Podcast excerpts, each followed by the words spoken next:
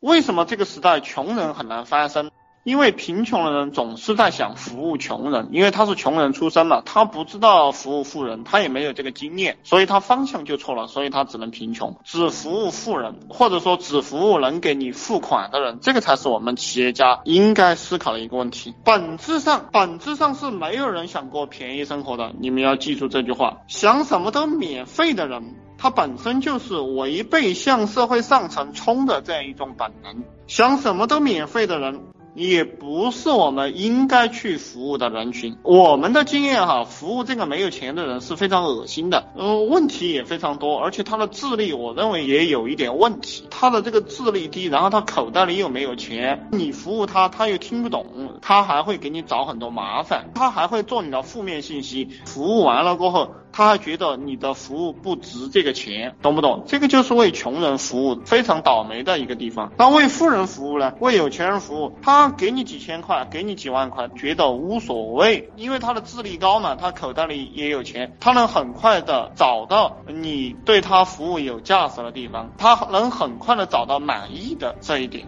这是两种思维模式。其实一个人有钱是他对这个社会满意，你们有没有理解这样一个思维？富人他实际上是对这个社会满意的，穷人他对这个社会不满，不满就。造成他的生活越来越过得越来越差。富人就是知足的人，当然这个哲学深度有点高了，我怕你们听不懂，但我还是尽量给你们讲。知足者常乐，知足者富，不是普通人所理解的。我要告诉你们的就是，这个中国古代文化和这些哲学层面的东西都不是普通人能理解的。凡是就是你没有深入的思考过这些问题，你认为你懂了这些知足者富、知足者常乐这种话。那其实你一点都不懂。如果你们能懂这种大道的话，你们早都爬得很高了，就不会很贫穷。正因为你不懂，还认为你懂了，所以你就只能够成为一个社会底层的人。这个社会上的每一个人，他都认为他自己是正确的。穷人也是这个样子，穷人永远都认为他是正确的，所以他不追求改变。你们去理解一下这个话，他不追求改变，就导致他终身贫穷，然后他不知道哪里错了。对不对？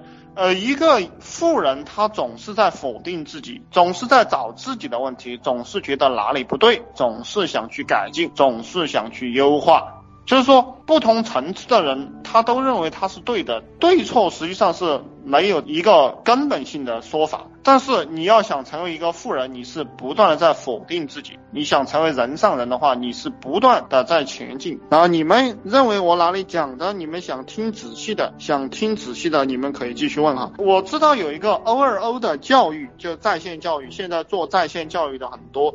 然后它有一个标语叫做一块钱请家教，你们去思考一下这个商业的口号。你们可以去反问一下，现在有没有这个家长愿意给自己的孩子请一块钱的？家教，我想没有哪个家长愿意给自己的孩子请一块钱的家教，所以这个商业逻辑本身就是错误的。人人都想过有价值的生活，你理解了这样一个商业思路的话，你就知道我们做任何产品服务、任何技术，我们都要卖暴利。这个社会上卖暴利产品的人，他的企业才能做得越来越大。所有伟大的公司，所有有能耐的人，都是把便宜货卖贵；所有傻都是把贵的东西卖便宜。你们不要认为苹果手机和三星手机这种企业它非常大，跟大家没有关系。你不要认为我给你讲的这个东西跟你没有关系，跟你是完完全全有关系的，跟我也是完完全全有关系的，所以我才讲这种案例。